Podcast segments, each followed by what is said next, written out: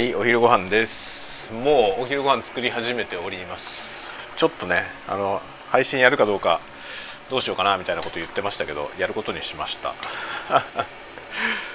というのがねまあ昼休みも今後半戦なんですけどあのババッとね編集はやっちゃってもう、えー、動画アップしたので、えー、お昼休みは、えー、一応ご飯をね食べることにしました ご飯食べないで編集やろうと思ってたっていうか先に編集をやりましたけどね。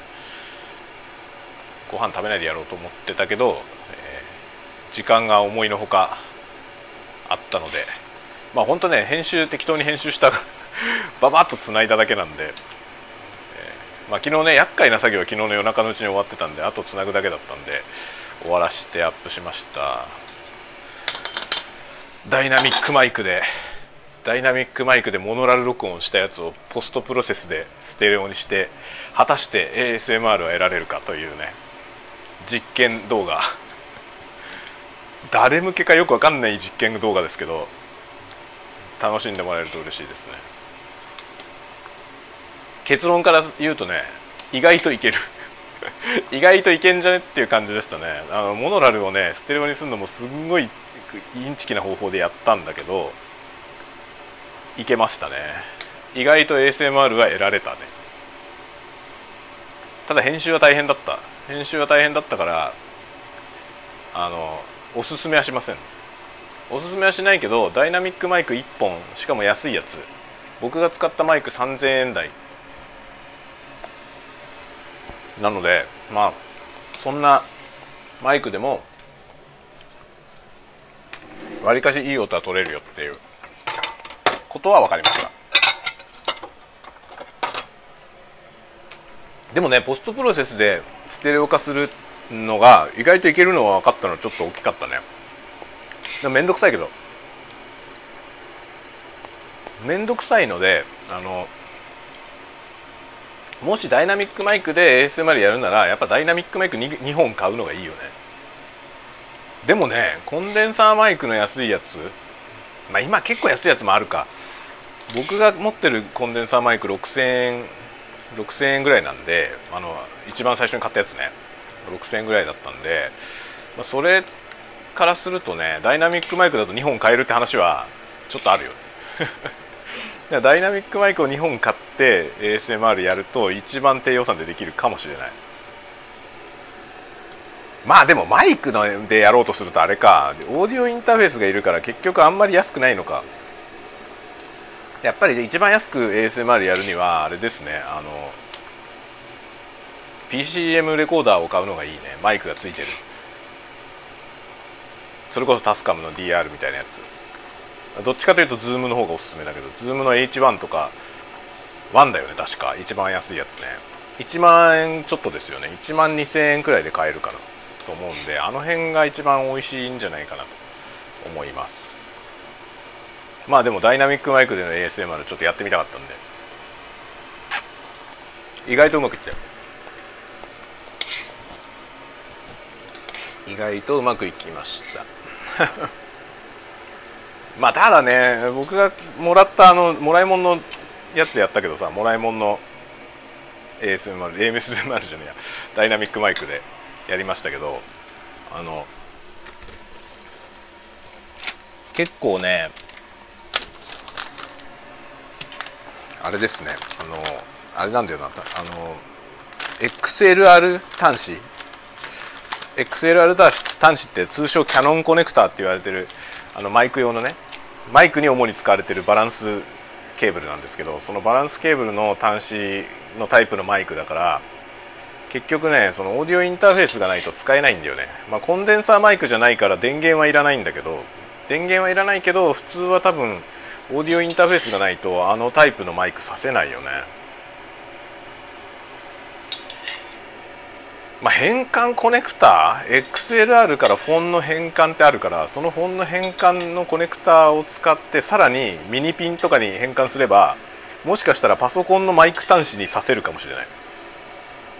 そういうやり方でもしかしたらインターフェースなしで録音できるかもしれないけどまあ非推奨だよね。明らかに非推奨だよ。そんなことするんだったら多分ヘッドセットとかの方がいいよね。会議用のマイクとかで ASMR やってみるっていうのも面白いよね。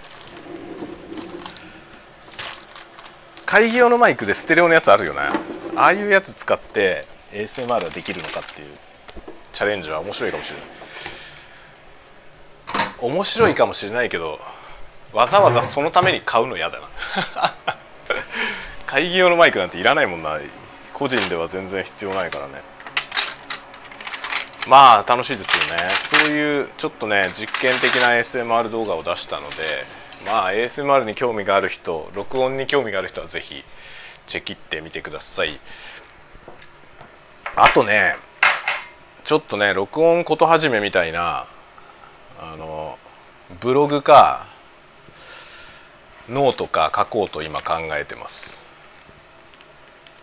ブログでね自分とこのブログで書いた方が文字数とかさ、まあ、文字数が多くなっても見やすいとか図とかね入れやすいとか音声貼りやすいとかいろいろあるけどでも多分ねノートに貼った方が読まれるんだよな。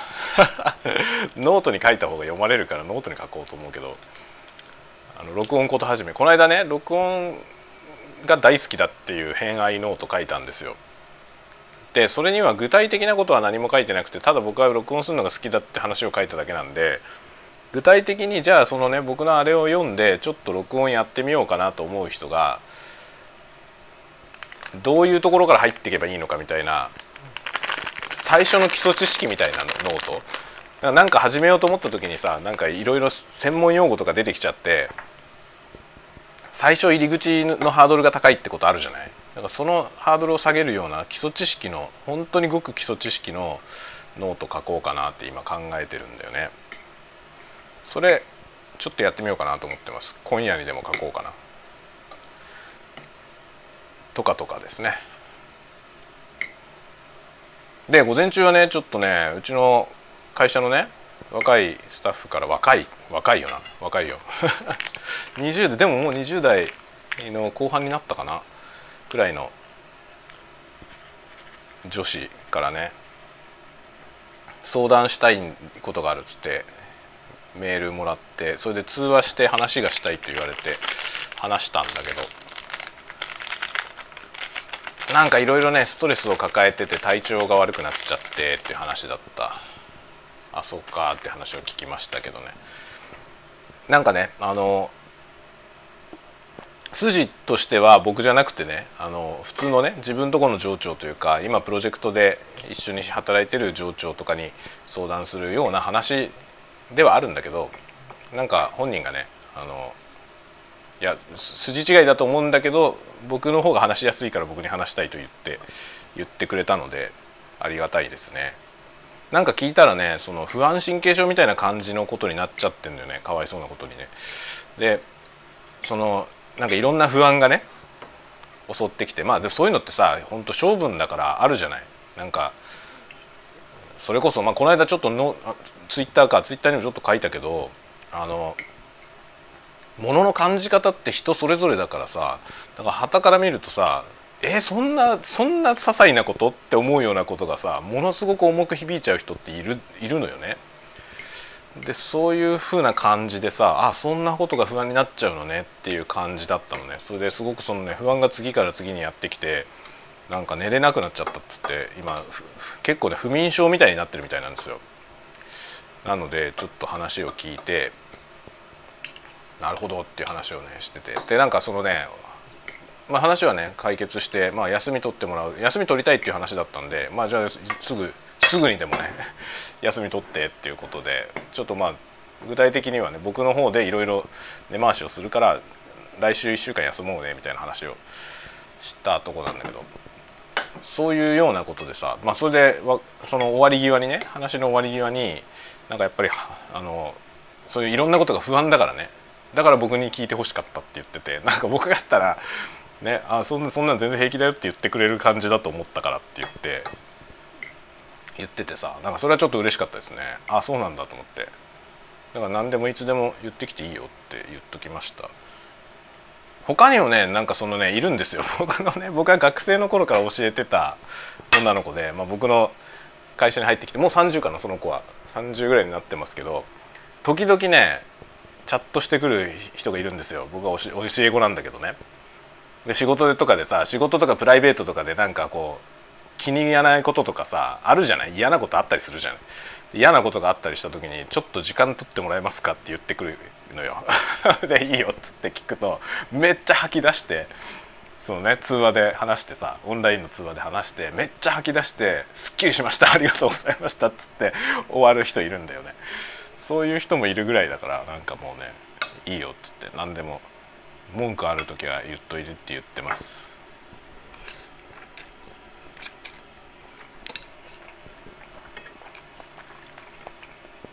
いや僕と話すと気が楽になるらしいよ。それは嬉しいよね。そうやって言ってもらえるのは。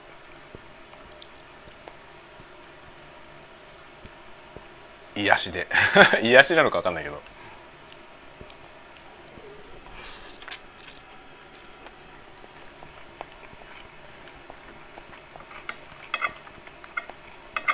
まあ不安不安なのはね本当にあるよね結構不安の原因ってさあのなんていうのかな先が分かんないことだと思うんですよね。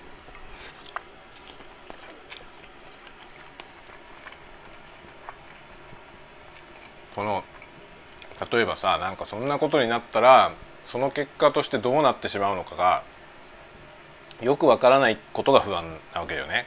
大体ね。なんかその例えばさどっか体調が悪くて検査を受けなきゃいけないってなってさでもその検査がね病院の予約が混んでたりするとさすぐ今日検査受けてね明日結果が出ますみたいなことじゃないじゃない。そうすると検査受けるのになんかその検査が2週間後とかさ3週間後とかいうこともあるじゃん。でその検査待ってる間もねどんな結果が出るか分かんないから不安でしょ？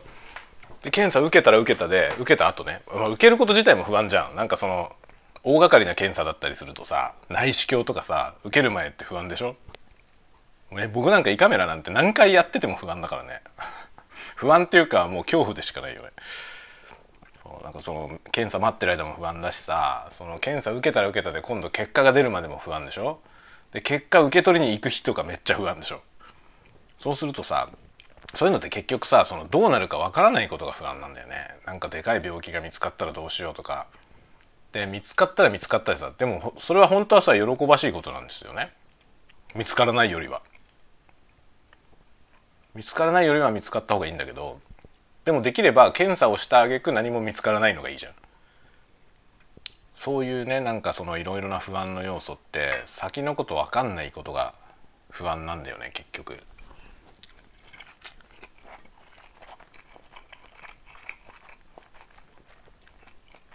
じゃあどうなったら不安じゃなくなるのかっていうとさそのそういう経験をいっぱいするしかないんだよね多分。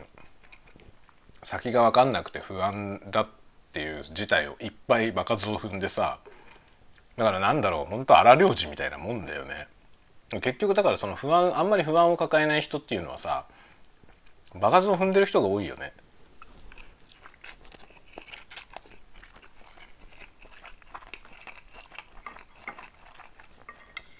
僕のねおばあちゃんまだ生きてるんですけどおばあちゃんもう90いくつだろうもう100歳近いんだよ 90後半だと思うけど生きてるんですよまだね。元気なの。でそのばあちゃんはねまあ肝っ玉が座ってんですよ。でなんでかなって考えるとやっぱりね戦争を経験してんですよね。戦争を経験してる人はさもうその後何が起こっても大して不安じゃないわけですよね。もうとことん地獄みたいなことを見てきてさそそれの挙句生き残ってなんとかなってきてるでしょ。しかもねうちのばあちゃんはすごくてね家が火事になったりしたこともあるのよ家が火事になってそのまあ何しろ家もさその家財道具も財産も何も全部燃え尽きたっていうことも経験してるわけそそれってさものすごい強さでさその経験値があれば大抵のことは不安じゃないわけですよね。なるようになるっていうね。だかばあちゃんはね僕のばあちゃんは本当生きてさえいればなんとかなるっていうのを本当に素でそう思ってると思う。何もかもなくなってもね自分の身の回りのものが何もかもなくなってでも自分は命だけはあったっていうね。それだけの状態から何とかした人だから生きてさえいればなんとかなると多分ほんと心底を思ってるんだよね。そその強さってあるよねやっぱり。ほら場数を踏んでる人は強いよね。逆に言うとさそうじゃない人はさやっぱ不安だよねそりゃ。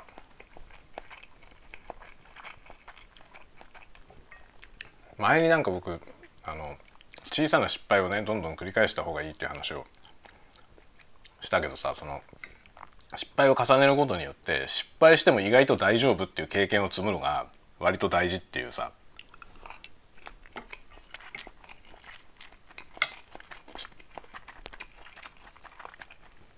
意外と挫折を経験してない人あの挫折を経験しない人って2パターンいてさ何事にも挑戦しない人と挑戦して全部クリアしちゃう人の両方なんですよね。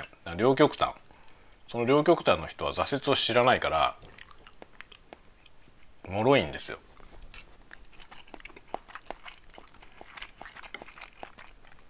だから若いうちにどんどん挑戦した方がいいと思うね。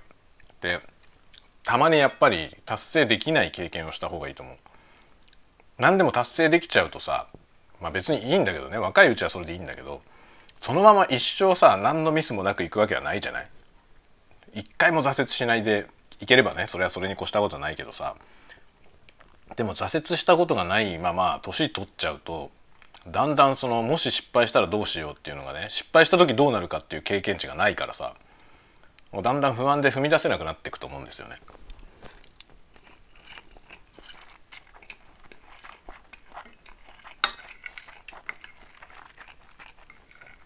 だから優秀な人とその挑戦をしない人は本当にそのまま年取っちゃうと結構危ういと思う挑戦をしないで挫折をしないまま年取っちゃった人ってもう年取ってから挑戦多分できないよね。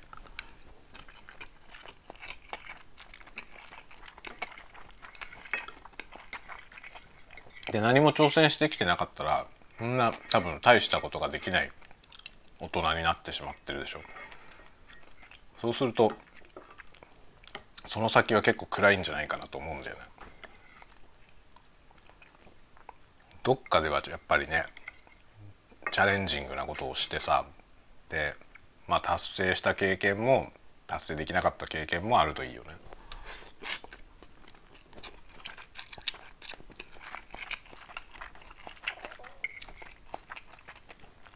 まあおおむねなんだろう25歳ぐらいまでに1回ぐらいは失敗したことあるあるのがいいと思うな。僕に言わせると25歳までに1回しか 失敗してない時点でちょっと超人なんだけど。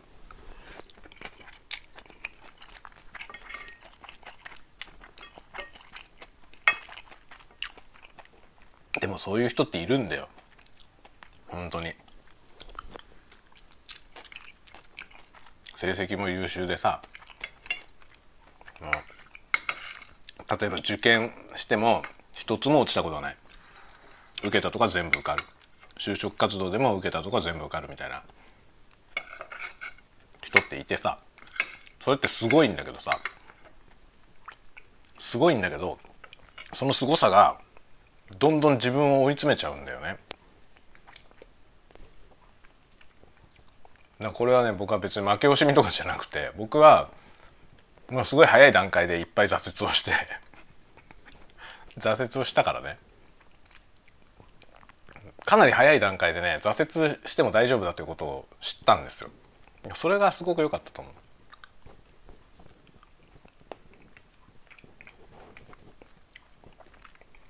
まあ僕はねあの中学校を受験したんですよね。僕の世代だと割と早い方だと思うけど。あの僕は今45歳だから中学校を受験したのは今から33年前。古い話だ。33年前にさそういうね中学受験をしてでその時僕ね受験する前まあ僕はさ受験する前は要はあの受験勉強をしてるじゃん当たり前だけど。受験勉強をしてる小学生って当時あんまりいなかったから今日はねちょっとあれだあのデザート デザートはまたアイスモナカ食うわ。これ食べながら話すね。そのそうそうそのね小学校の時僕が小学校の時中学校受験する人ってまだ少なかったのよ。首都圏に住んでたけど。少なくてクラスでも何人かしかいなかったのね。でそういう状態だとさ要はその小学校5年生から塾に通ってて勉強してるじゃない？そうするとさ周りの子よりもはるかに勉強できるわけですよ。だから学校ではもうダントツなんですよね。何しろそんなね中学受験の勉強してる子なんてほとんどいないから。だから井の中の蛙。まあ一応塾に行ったらもっと優秀なやつはいっぱいいるけど。その中で、まあ、自分はこのぐらいのレベルっていうのはなんとなく知っててさ。で模試とかも受けるじゃない？そしたら大体ここら辺が合格圏内ですねみたいな話でさ。で、まあ、第一志望の学校があって僕はねその第一志望の学校に落ちたんですよ。それが最初の挫折だった。僕ねまさか落ちると思ってなかったです自分で。すごい自信だよね。今思えばなんであんな自信あったのかよく分かんないけど僕自分が落ちることは全く想像してなかったんですよ。で合格発表をうちの母とね母と見に行ったの。母さんと。見に行ってないないじゃない。その事態を予想してなかったんですよ僕は。かなりの衝撃でそれが。それで僕ねその時父さんに合わす顔がないと思ったんですよ。父さんは仕事しに行ってたの。父さんは仕事しに行っててでまあ僕とね母さんと2人で合格発表見に行くことも知ってるじゃない。だから帰ってきてどうだったって話になるでしょ当然。でその時に僕は合格してそれを報告するビジョンしか描いていなかったからどうしていいか分かんなくなったんですよね。で落ちると思ってなかったから。で落ちると思ってなかったものが落ちたじゃない。ほんと絶望的な気分になってもうおしまいだと思った。本当にもうね今から思えば笑い話みたいな話だけど本当に絶望したんですよ。もうあダメだと思ったの。で父さんに合わす顔がないと思ったんですよ。で父さん帰ってくるじゃない。もうどういう顔して顔合わせていいか分かんないわけ。そのまさか落ちると思ってなかったででね僕のその時の気分っていうのは自分が落ちると思ってなかっただけじゃなくてね母さんにしろ父さんにしろ自分の両親ね自分の両親もまさか落ちると思ってないと思ってたのよ。そんなことはなかったんだよ実は。実はそんなことなかったんだけど絶対受かるものだと自分自身が思ってるから両親も同じように思ってると勝手に思ってたのね僕。それでその落ちたってことを父さんに報告しなきゃいけないことがもう本当にかもうなんていうの重荷でさどんな父さんにどんな衝撃を与えてしまうだろうと思ってさもう暗淡たる 気分でいたのよ。それで父さん帰ってくるじゃん。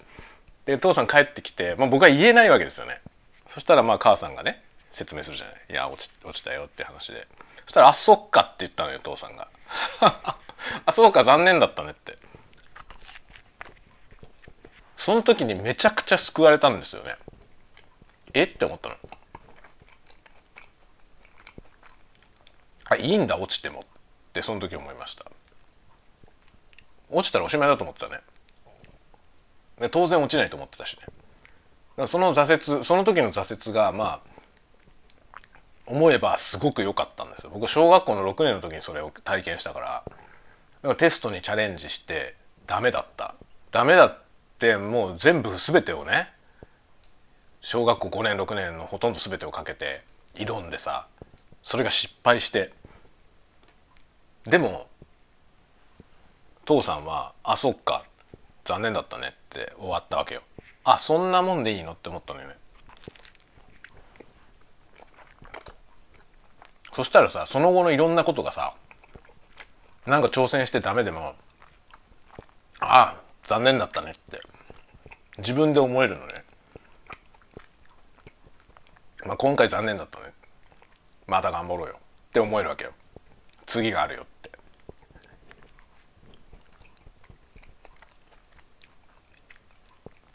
中学校なんてさ義務教育だから全部落っこちたとしても行き先あるわけですよ。高校だってね全部落ちたとしても別に浪人すればいい高校浪人。高校浪人ってまあなくはないよ、まあ、行き先はどっかにあるんだよ。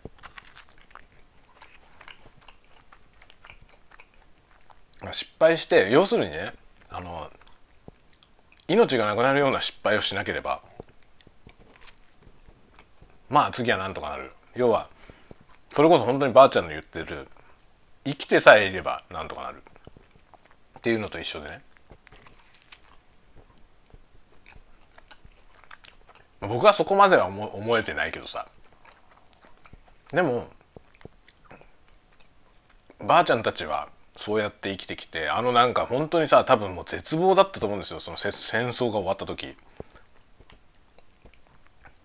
その状態からね焼け野原の中でさしかもじいちゃんはそのねもう今の健在なおばあちゃんのその旦那さんだったじいちゃんはもう亡くなったけどじいちゃんは戦争に行ってそっから帰ってきた人なんですよね。戦地から。でその帰ってきた時の話も昔聞いたことあるけどもうどう日本に帰れるかどうかも分かんないような状態でねどこまで行けるか分からないような鉄道に乗ったりとかして全くどっか異国異国というか敵国ですよね戦ってた相手だから。そこから帰ってくるっていうさ。で帰ってくるんだけど帰ってこれるかも分かんないしどこから上陸できるかも分かんないでしょ。でそんな状態でばあちゃんは家で待ってるしね。その こっちで待ってるでしょ。再会できるかどうかそれは分かんないんですよ。そんなような状態から切り抜けてね生き残ってきた人たちだからさ、まあ、そういうことを実際してきた人が、まあ、僕は実際に自分がよく顔を合わせてるじいちゃんばあちゃんがねそういう体験をしてきた人たちでって考えたらさ受験失敗したぐらいなんだよっていう感じになるじゃん。だ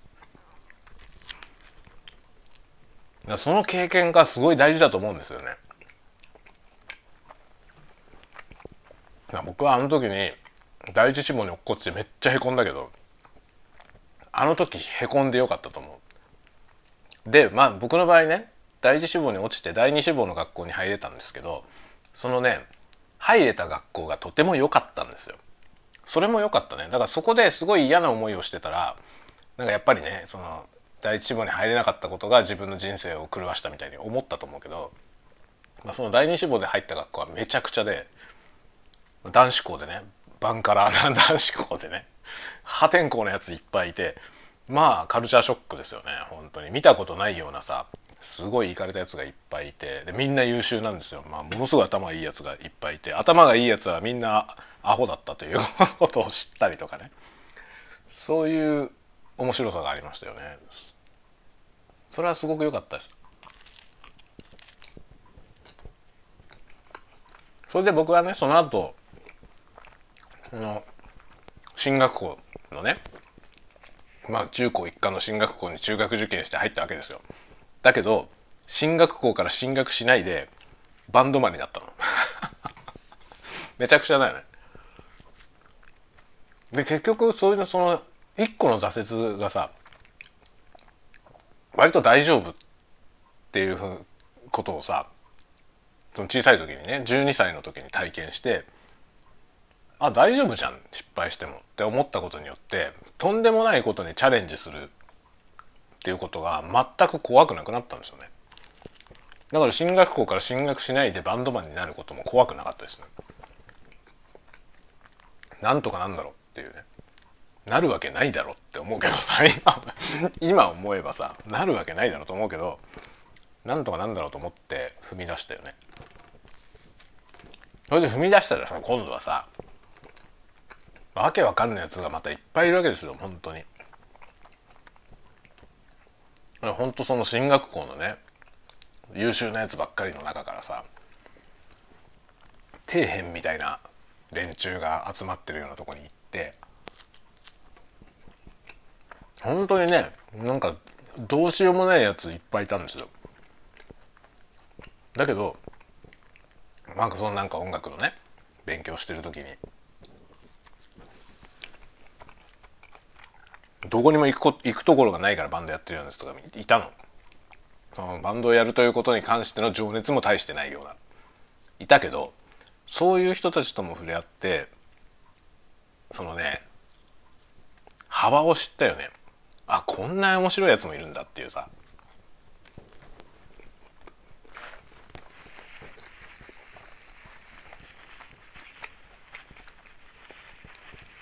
学校からトイレットペーパーかっぱらって帰るやつとかさ。いたりとかね。逆にそのかっぱらっていかないにしてもあの学校にトイレ使いに来るのよ。トイレットペーパーを買うのがもったいないから。学校にトイレだけしに来てまた家に帰るとかね。これで授業に出ないとかそういうやつもいたし面白かったですね。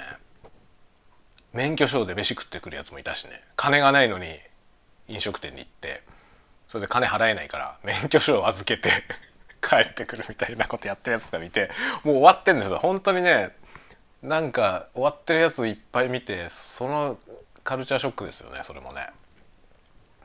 かその幅を知ったよね。だから人に対する抵抗がほとんどなくなったんですよ。どんだけ行かれたやつ出てきても割となんかまあこういう人もいるよねって思えちゃう。それがね良かったと思いますよ。その後のなんか人生を開いた気がするんだよね。なんかあんまり僕はなんかそのねその後いろんな人とい本当にいろんな人と会っていろんな人と話したりとかさするけどあんまりねその壁がないですよね。誰に対してもね。って自分では思う。このタイプの人は苦手だなって人はまあいるけどさ。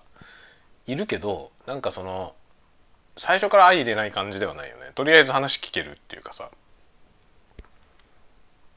ほんといろんなやつ見てきたからね。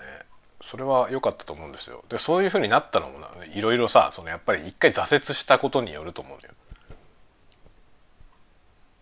まあだから失敗した方がいいよ。ほんとチャレンジして失敗する経験は若い時にしといた方がいいと思う。だだんだん年取るとできなくなってきますからね。まあ別に年取ったってやりゃいいんだけどさいろいろ世間体とかそういうことが気になり始めるじゃない。まあもはや僕が気にしないけどさ そのずっとずっとそれでやってきたからさもう全然気になんないからねいくつになっても新しいことは普通に始めるけどね。で失敗をこいたらダサいとかね。ないよね。失敗をこぐのはねかっこ悪いよ。自分でもそう思うよ。失敗こいたらかっこ悪いなって自分でも思うけどでも失敗こくのがかっこ悪いからやんねえっていう方がよっぽどダサいよね。僕は本当そう思う。だからなんだろう。あの準備がね万端整うまで踏み出さないっていうことの方がダセえなと思う。もちろんねそうそうじゃないといけない世界もあるよ。ロケット打ち上げるとかさ。準備万端じゃなくてロケット打ち上げたらそれはもう大金をドブに捨てるし人命もドブに捨てる行為だからね。それはダメですけど。万端整えなきゃダメだけど。でもね多くの場合さ、まあ、チャレンジそれでチャレンジしないっていう選択肢はないよね。チャレンジはした方がいいと思う。その結果ひどいことになってもさ。ひどいことになるけどさ。多くの場合ひどいことになってるけど僕の場合。だけどね踏み出す踏み出す勇気。僕の場合勇気を持って踏み出してるわけじゃないけどね。もはや勇気とかじゃない。なんとかなると思ってるだけ。なんともならないこともあるけどね。あるけどまあ多くの場合なんとかなるしあの困ったら助けてくれる人はいる。っていう感じですね。多分ねそれがあの若い人がね若い人がなんかその不安を抱えていて僕に話すとなんか安心できそうって思う理由だと思う。僕は普段あんまり不安を感じてないから。あそうなの？っつってそういう不安があるの？って聞いてねだけどこういうふうに考えてみたらって言えるからねでも難しいとこはさそのこういうふうに考えてみたらっていうことは言えるんだけどそのそういうことを言われることが負担になる人もいるんだよね。だこの人にとってはこんな軽いことが自分にとっては負担なのは自分に非があると思っちゃう人いるんですよ。それはね相手を見て見極めないとダメなんだよね。ここ難しいんですよね。そのぐらいのことは別に気にしなくていいんだよって励ますつもりで言っちゃうとそれが逆に重荷になることあるんだよねだから相手によるからそれはねアドバイスする時は結構気を使いますね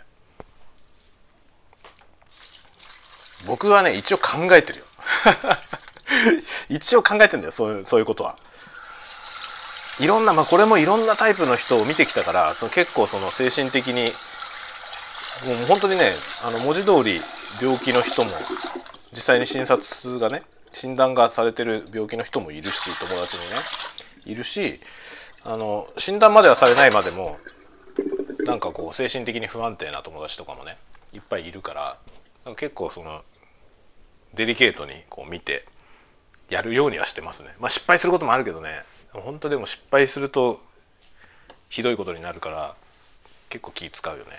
だからね安易に励ますのはダメなんだよね。それは本当に思う。だから割とその何ていうのそういう落ちやすい人から相談されたりとかした時にね元気づけようとするじゃないみんな。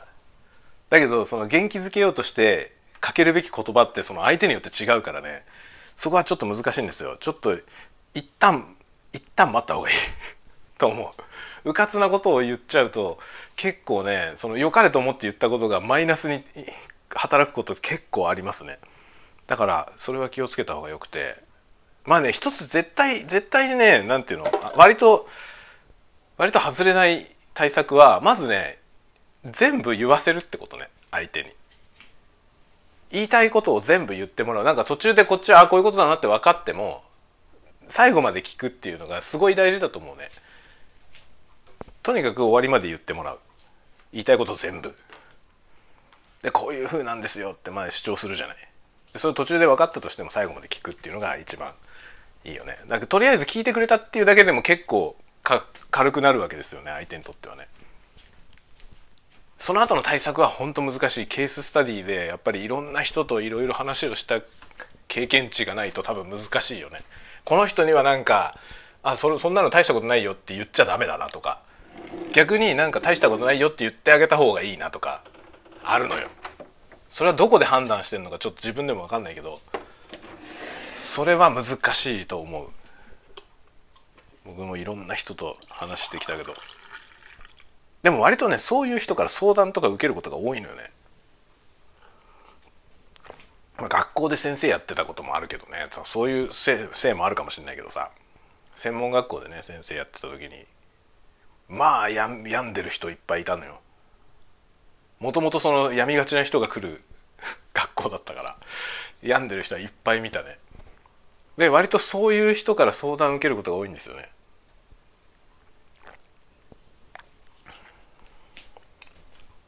でもなんかそれぞれがそれぞれの良さでねまあ僕いろんな人見てきたからなんかそういやあなたのような人は別にねそんなにいたんじゃないよとかさ もう自分は社会でやっていけないみたいな思っちゃう人もいるからさそんなことないよってもっと終わってるやつもいっぱいいっぱいいるよっていう話とかねしたりしますね。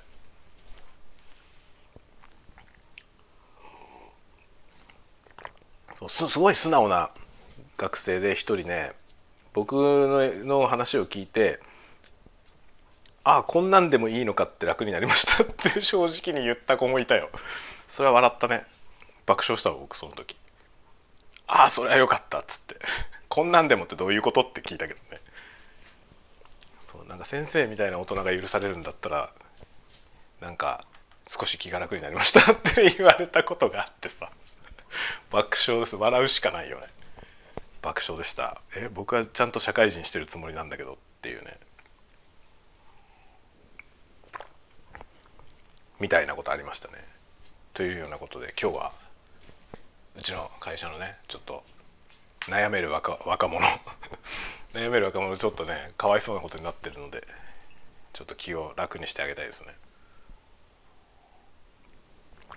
まあ、とりあえず休みたいって言ってきたからね。とりあえず休めよって話で今休めるように会社側と調整するのが僕の役割ですね。中間管理職。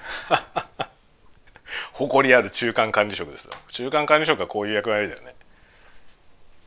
現場側のねこう苦しんでいる若者とその若者の力を借りないとどうにもならないプロジェクトの間に立ってね。まあ、この人は休ませるから代わりにこういうことでなんとかしようぜって話をするという中間管理職。ノリみたいなもんですよね。ノリ。あっちとこっちをつなぐ。グルーだよグルー。もう何言ってるかよく分かんないね。まだコーヒーしか飲んでないけどもう酔っ払ってる。じゃあそんなわけで午後の午後の仕事に突入しますわ。というわけでまたまたどっかで夜またやるかもしんないしわかんないけど。